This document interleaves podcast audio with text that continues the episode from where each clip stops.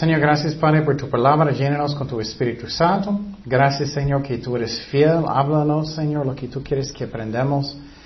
Y ayúdanos a caminar en Espíritu, no en la carne, siempre Señor lleno uh, con uh, su amor Señor, su presencia. Y darnos la victoria, ayúdanos a tener fe, siempre Señor, en nombre de Jesús oremos, amén. Ok, el título de este estudio es La palabra de Dios está viva y sana. La Biblia estamos hablando, la palabra de Dios. Y uh, es muy importante que entendamos que la Biblia no es cualquier libro en el mundo, es la palabra de Dios. Um, no es un libro solamente de historia, no es un libro que uh, solamente está escrito como una novela o algo de uh, ciencia ficción o una entrevista. Um, es más que eso, está vivo. Y es increíble poderoso. Y vamos a mirar eso. Empezamos en Hebreos 4, 12. ¿Qué dice? Porque la palabra de Dios está viva y eficaz y más cortante que toda espada de dos filos y penetra hasta partir el alma y el espíritu, las coyunturas y los tuétanos y discierne los pensamientos y las intenciones del corazón. Y no hay cosa creada que no sea manifiesta en su presencia. Antes bien, todas las cosas están desnudas y abiertas a los ojos de aquel a quien tenemos que dar cuenta. Entonces miramos aquí algo de la palabra de Dios.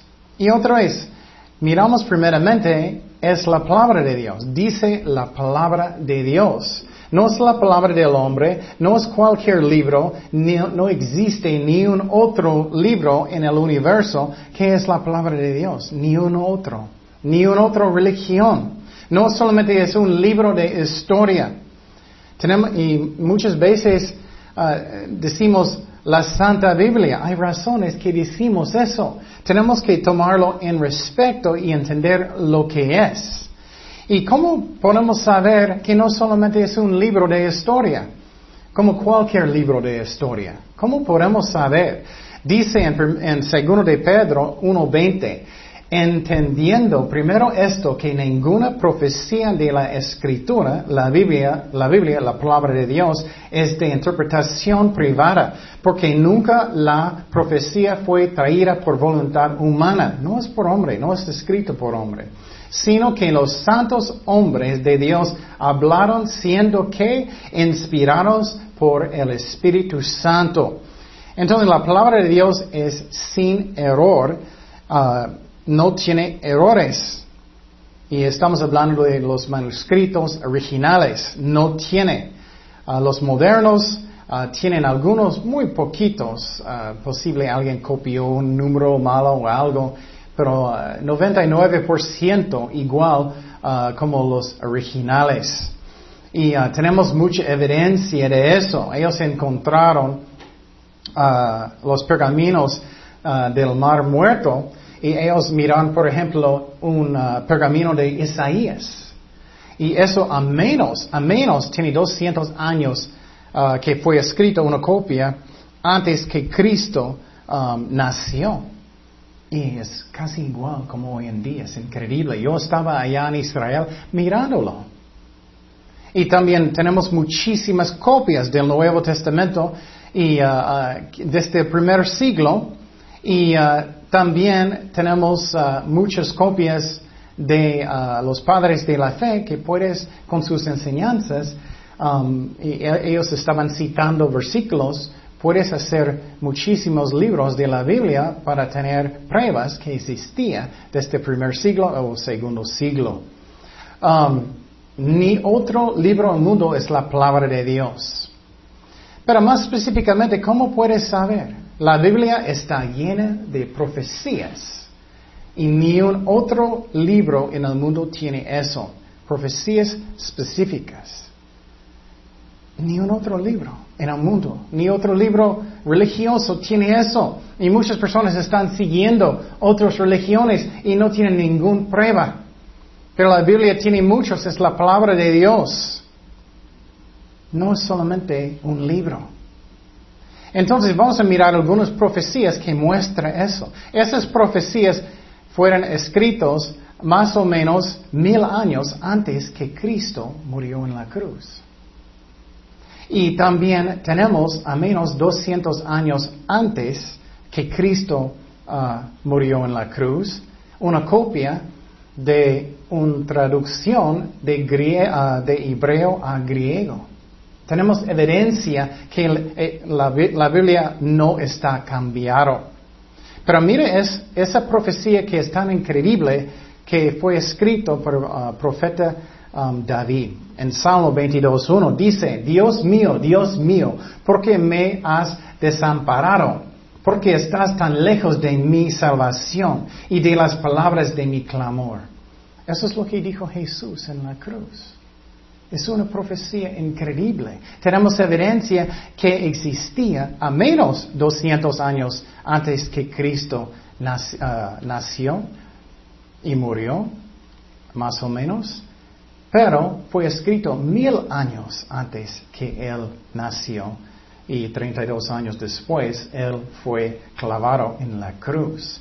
Seguimos en esa profecía que es tan increíble, que dice, mas yo soy gusano y no hombre, o pobre de los hombres y despreciado del pueblo. Todos los que me ven me escarnecen, uh, estiran la boca menean la cabeza, diciendo, se encomendó a Jehová, libre, líbrele él, sábele, puesto que en él se complacía. Entonces, eso es otra profecía de lo mismo. ¿Qué pasó cuando Jesús estaba en la cruz? Ellos estaban burlando de él. Ellos estaban alrededor de él, burlando de él en la cruz. Eso es la cantidad que Cristo te ama. Él sufrió todo eso. Pero más, y eso es más como evidencia de los médicos, cuando tú estás clavado en una cruz, no mueres solamente de los clavos, es cuando tú estás en la cruz, tú estás usando sus músculos para levantarte, para respirar. Y porque pesas mucho y no puedes respirar, necesitas levantar sobre los clavos. Eso dolía muchísimo para respirar. Cada momento tú necesitabas hacer eso para respirar. Hasta que finalmente, ¿qué va a pasar con sus músculos en la cruz? Ya no tienes la fuerza. ¿Y qué pasó?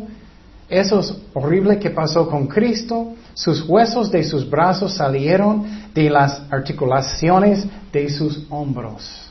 Tanto tiempo en la cruz, Él no podía levantarle, ya no más. Y a veces duramos que Cristo me ama. No lo vemos. Mira lo que dice en Salmo 22, 14. He sido derramado como aguas y todos mis huesos se descoyuntaron. Mi corazón fue como cera derretiéndose en medio de mis entrañas. Eso fue escrito mil años antes que Cristo nació. ¿Qué más pasa cuando tú estás en una cruz en el sol tantas horas? Vas a tener que mucha sed, ¿no? Su lengua va a secar mucho. Estoy seguro que ustedes sentían eso a veces. Ay, tengo tanta sed. Pero horas y horas y horas en el sol, estás sangrando, ya no puedes respirar. ¿Qué va a pasar? Ya ocupas agua mucho. Dice en Salmo 22.15, como un tiesto se secó mi vigor y mi lengua se pegó a mi paladar y me has puesto en el polvo de la muerte. Miramos eso, es exactamente lo que pasó. Son profecías específicas, no son generales. Esa es la razón, tú puedes saber la palabra de Dios es la palabra de Dios. Pero no solo eso, ellos clavaron sus manos y sus pies. Otra profecía en el mismo Salmo, Salmo 22, 16, dice, pero perros me han rodeado, me ha cercado, cuadrilla de malignos, horadaron mis manos y mis pies. Eso es antes que ellos inventaron crucifixión. Es una profecía increíble. Personas dicen, ay, ah, tu fe es ciego. ¿Por qué crees en este libro? No tiene sentido. ¿Por qué? ¿Por qué? Solamente Dios sabe el futuro. ¿Tú sabes el futuro? Yo no sé, próximos cinco minutos. Pero no solamente eso, siguen esa profecía. Salmo 22, 17 dice, contar puedo todos mis huesos. Entre tanto, ellos me miran y me observan. En esos tiempos a veces ellos llegaron, ellos quebraron una pierna para que ellos van a morir más rápidamente. Pero con Jesús, ellos no podían porque Él ya mandó su espíritu al Padre. Y finalmente, ¿qué ellos hicieron con su ropa mientras? Eso, Salmos 22, 18, mismo Salmo. Repartieron entre sí mis vestidos y sobre mi ropa echaron suertes. Eso es muchísima evidencia de la Biblia y la Biblia está llena de profecías, llena. Y personas que no quieren creer es porque a ellos les gustan sus pecados. Ellos les gustan, ellos dicen, ah, no es cierto, no es cierto. Es porque ellos no quieren cambiar. Es porque ellos son rebeldes. Ellos dan excusas. No, venimos de changos, no, venimos de changos, entonces no importa lo que hago, yo puedo hacer lo que quiero. Son excusas, justificaciones de pecar. Personas que dicen que no hay evidencia. Hay muchísima. La Biblia dice que, la Biblia enseña que Jesús iba a nacer en Belén, Jerusalén. Entonces, tenemos que entender que la Biblia está llena de profecías. También dice cuál familia. Él iba a salir de Abraham, de Isaac y Jacob. También dice muchas, muchas, muchas cosas de la línea de David, llena de profecías. La palabra de Dios es la palabra de Dios. Pero ¿qué más dice este versículo que estamos estudiando en Hebreos? Que está viva, está viva la palabra de Dios. No solamente son palabras en una página, está vivo. Entonces, ¿qué? Con la palabra de Dios, Dios usa su palabra para qué?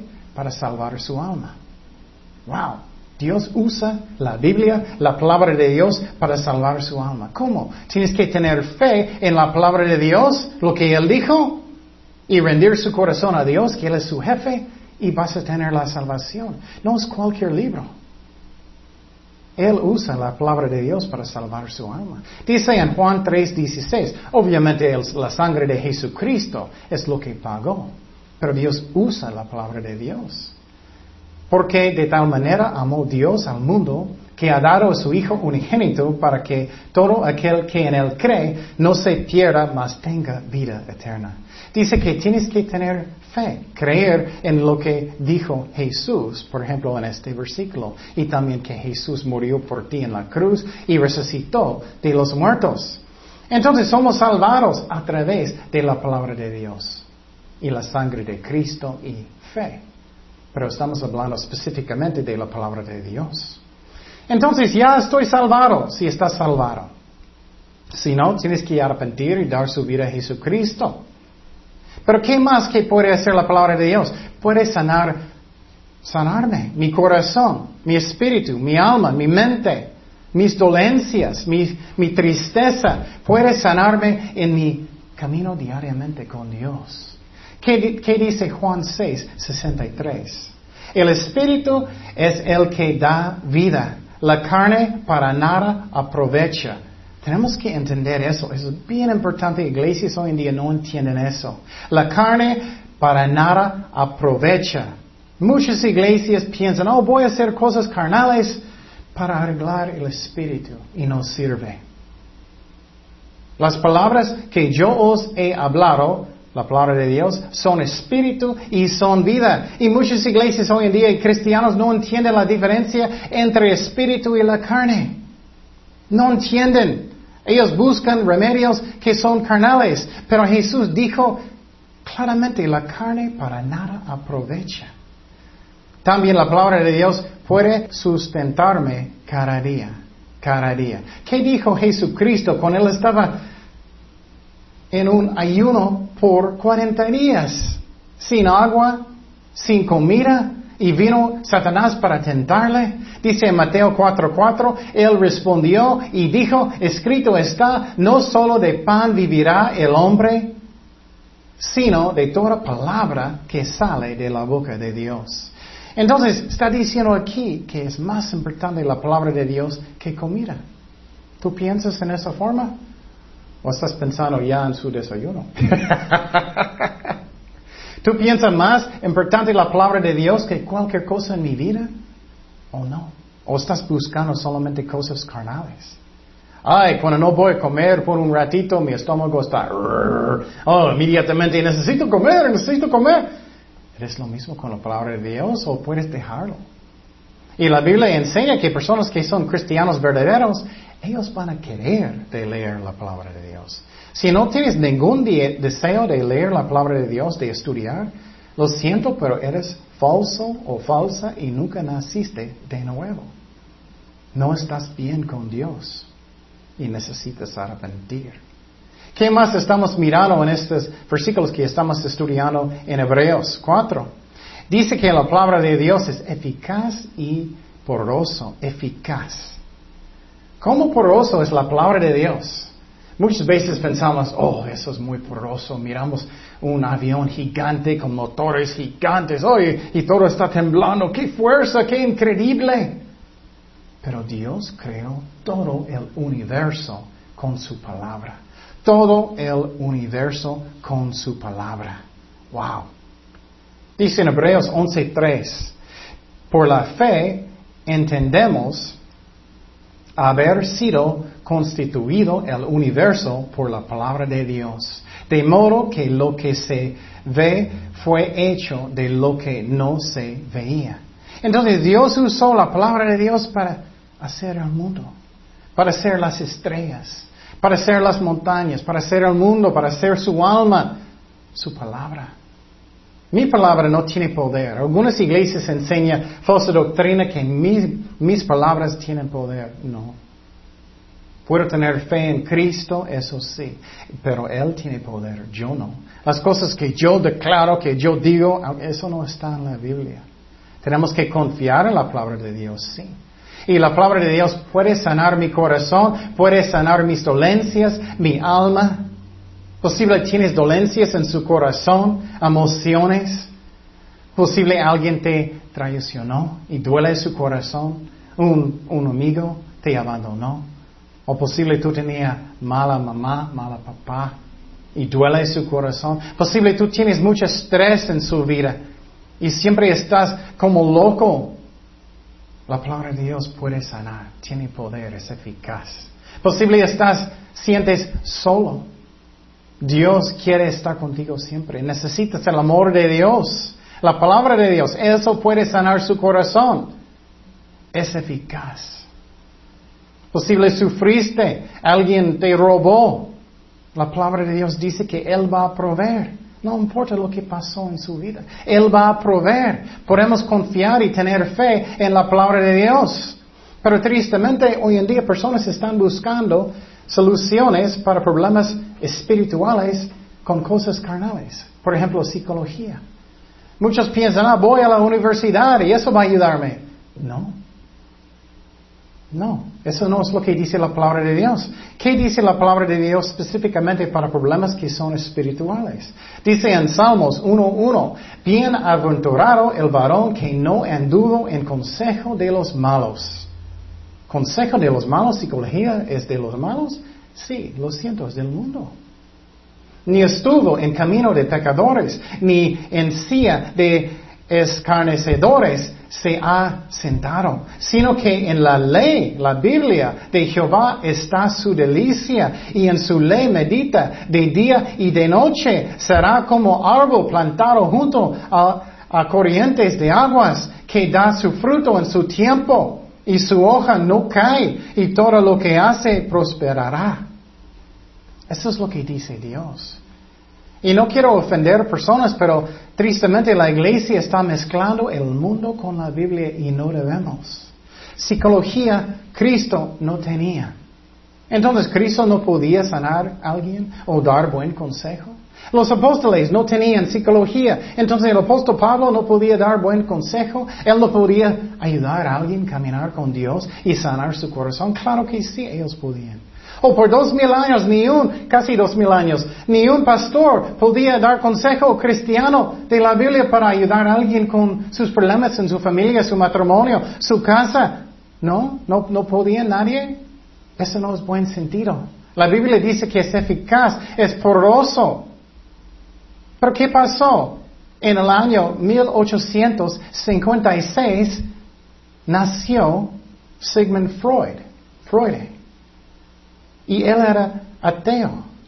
Él no creía en Dios. Eh, muchos mira a él como padre de psicología. Él buscó cómo interpretar sueños. Pero la Biblia dice que interpretación de sueños viene de quién?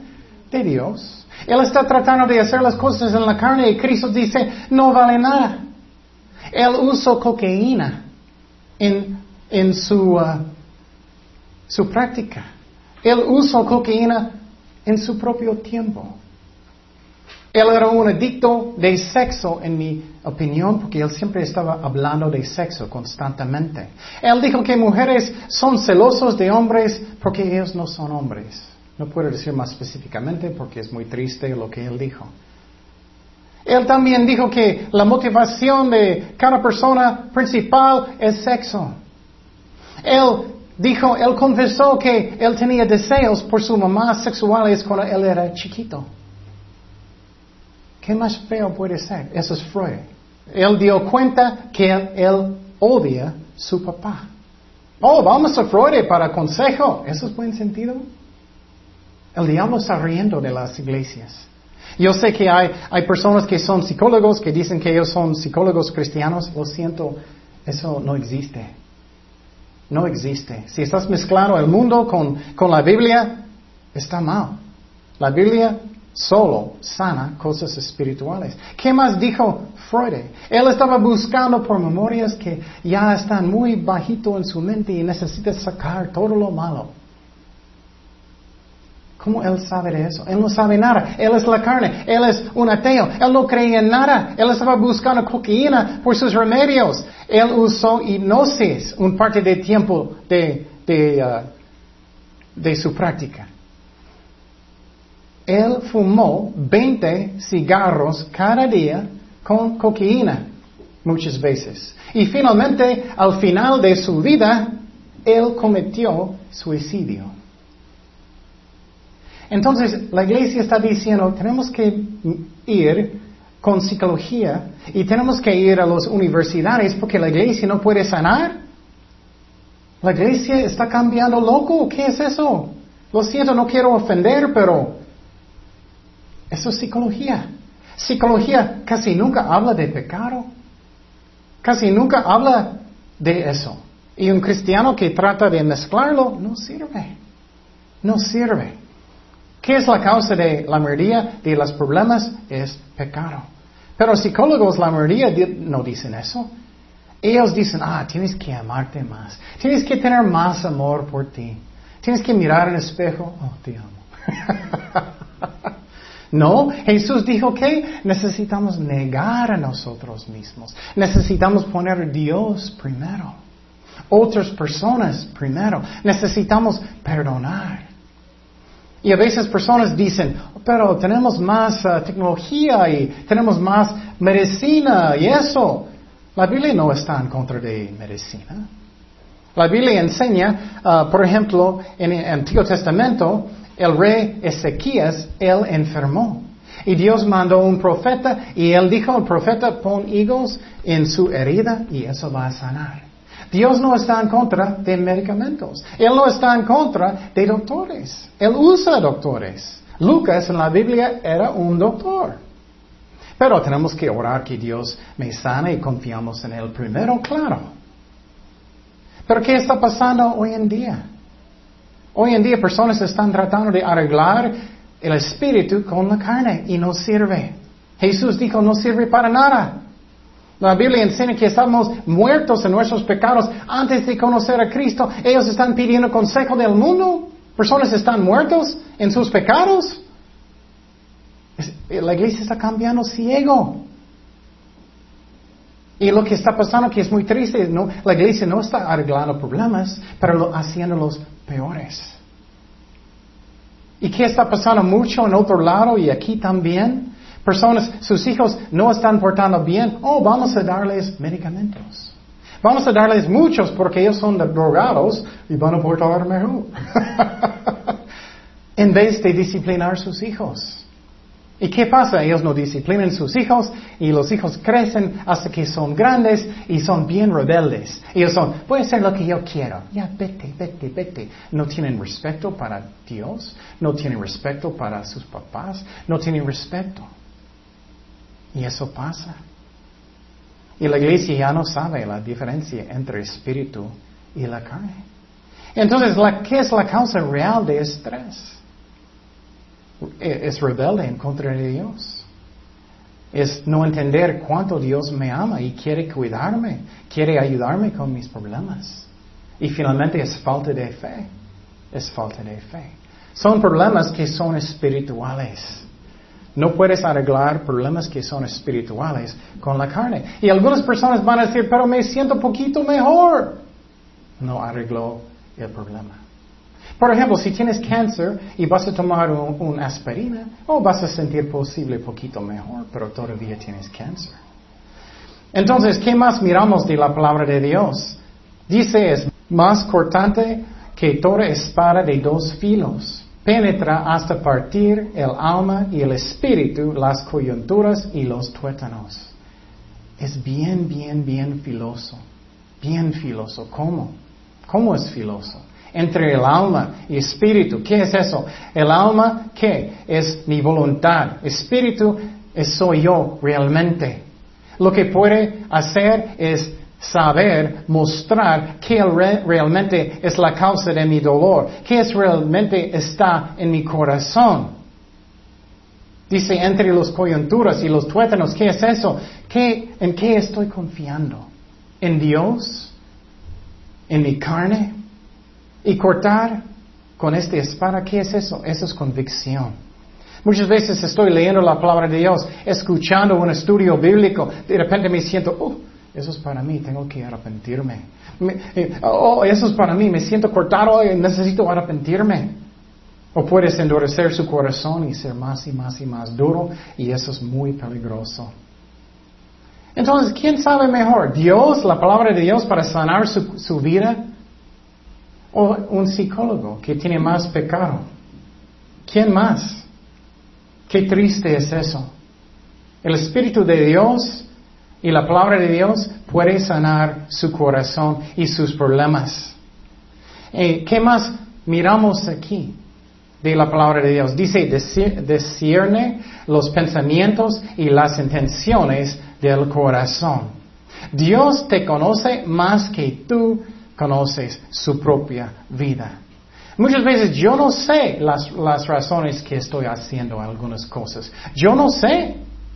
Pero Dios sabe. Él sabe porque tu corazón duele. Él sabe porque sientes solo. Él sabe por qué problemas en su casa. Él sabe todo.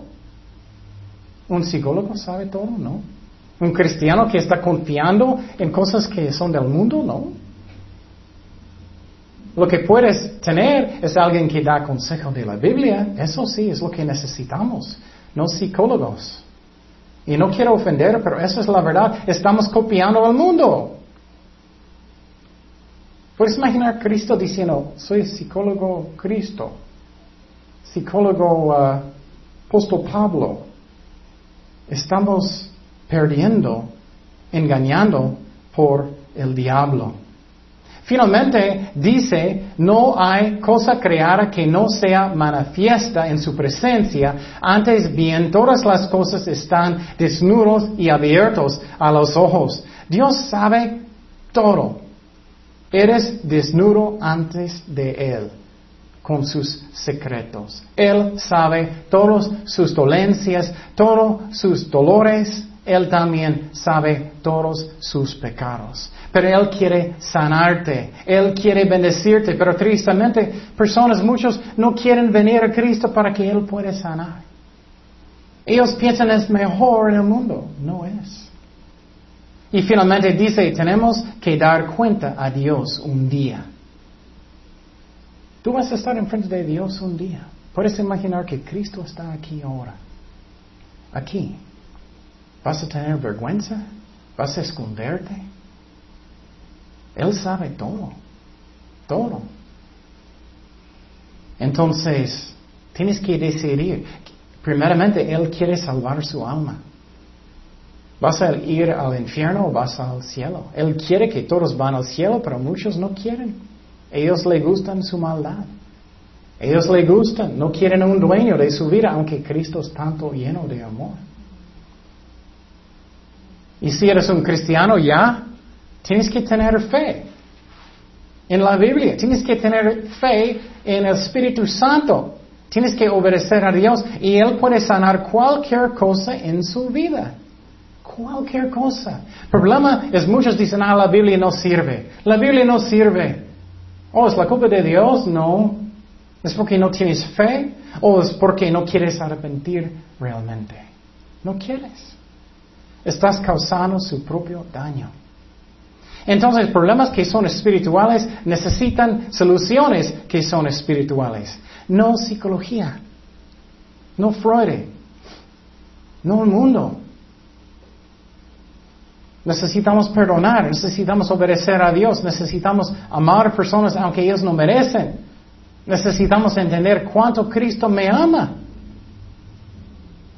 Eso sana mi corazón. Ay, tengo alguien que me ama, que siempre está conmigo, que nunca estoy solo. Eso es lo que necesitamos. No necesito amarme a mí más. Necesito negarme. Posible sientes rechazado por un papá o mamá o un amigo. Cristo es nuestro mejor amigo. El Padre en el cielo es su papá realmente, su creador. Cristo siempre está conmigo. Posible sientes culpable. Cristo quiere perdonarte. Dios puede cambiar todas las cosas para bien. Vas a buscar a Dios y la palabra de Dios que es increíble, poroso, que viva, es eficaz. O vas a buscar Flores y sus seguidores. Y él usó cocaína, era un ateo, adicto de sexo. Finalmente cometió suicidio. ¿Dónde está el sentido de la iglesia? ¿Dónde dice la iglesia para buscar? ¿Dónde dice la Biblia? ¿Dónde buscar en el mundo para respuestas? No hay. Y me mucha tristeza que la iglesia más y más y más no puede discernir entre espíritu y la carne. En cualquier forma. Muchos dicen, ah, la música vamos a hacerlo más como el mundo para atraer más, más gente, para llevar más gente a Jesucristo. No, eso es la carne. Es un engaño del diablo. Puedes imaginar a Cristo diciendo, oh, vamos a sacar muchas palabras de Dios de las alabanzas porque, uh, va a ofender, uh. No. Mucho engaño del diablo y personas están cayendo en este pozo. Entonces, ¿qué necesito hacer? Arrepentir. Pon Cristo primero en su vida. Arrepiéntate. Haz Él su Señor sinceramente. Creer que Cristo murió por ti en la cruz y resucitó de los muertos. De verdad, haz eso y vas a ser salvado. Y después confiar en la palabra de Dios que puede sanarte de todo. Problemas que son espirituales. Haz eso. Cada día devocionales con Dios. Cada día orando a Dios. Todo el día y también tiempos solitos con Él. Cada día. Y muchos dicen, ah, no ocupo, no ocupo. Cada persona necesita. Entonces, si alguien todavía no ha dado su vida sinceramente a Jesucristo, puedes hacerlo ahora. Puedes invitar a Cristo en su corazón. Él puede perdonarte. Él puede entrar en su corazón y sanar su vida. Algunas cosas van a cambiar rápidamente, algunas cosas más lento. Como Dios sana su vida. Oremos. Señor, gracias, Padre, por mandar a Jesús para morir por nosotros en la cruz y resucitó de los muertos al tercer día. Gracias, Padre, que Él pagó por mis pecados con su sangre. Yo creo, Señor, que Él hizo eso por mí. Y, Señor, perdóname. Ya creo que estoy perdonado por fe, Señor. Gracias que la salvación es por fe, no es por obras, es por medio de su sangre, Señor, y fe. Y ya te doy mi vida, sinceramente, Señor. Jesús. Gracias por su amor. Gracias por mi salvación. Lléname con tu Espíritu Santo. Dame el bautismo del Espíritu Santo. Guíame en tus caminos siempre, Señor. Ya eres mi jefe, Señor. Y para nosotros que somos cristianos, ya ayúdanos a buscar soluciones que son espirituales, no el mundo. Que necesitamos perdonar nuestros hijos, nuestros esposas esposos, amigos, que necesitamos orar por ellos, que necesitamos rendir nuestros corazones a ti, que necesitamos ser llenos de tu presencia, de tu Espíritu Santo. Con eso puedes sanar mi corazón y ayúdanos a entender cuánto me ama para que no necesito sentir ya rechazado o rechazada. Que siempre estás conmigo, siempre eres mi mejor amigo. Gracias, Padre. Ayúdanos no buscar en el mundo por respuestas, porque como Jesús dijo, la carne no sirve para nada. Y como dice Salmo 1, los que no buscan consejos del mundo espirituales son bendecidos, bendecidas. Gracias, Padre, por todo. Ayúdanos a seguirte con todo corazón siempre. En el nombre de Jesús oremos. Amén.